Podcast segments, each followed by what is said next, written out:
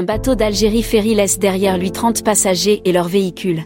Algérie Ferry a connu de nombreux scandales de traversées sans passagers lors de la saison estivale, poussant les plus hautes autorités à prendre des sanctions contre plusieurs responsables de la compagnie. Le dernier en date remonte au lundi 19 décembre lorsqu'un passager a fait part du calvaire qu'il avait vécu au niveau du port d'Alger. Dans son témoignage, ce passager d'Algérie Ferry a affirmé qu'il avait passé toute une journée pour effectuer les formalités d'usage au niveau du port d'Alger, sans pour autant pouvoir embarquer à bord du navire d'Algérie Ferry à destination de Marseille. Toute une journée pour un embarquement en famille avec bébé sur le bateau Badji Mokhtar 3, Alger-Marseille qui débute à 11h, je fais toute la procédure, je récupère les cartes d'accès, pour enfin passer par la douane pour la fouille à 17h.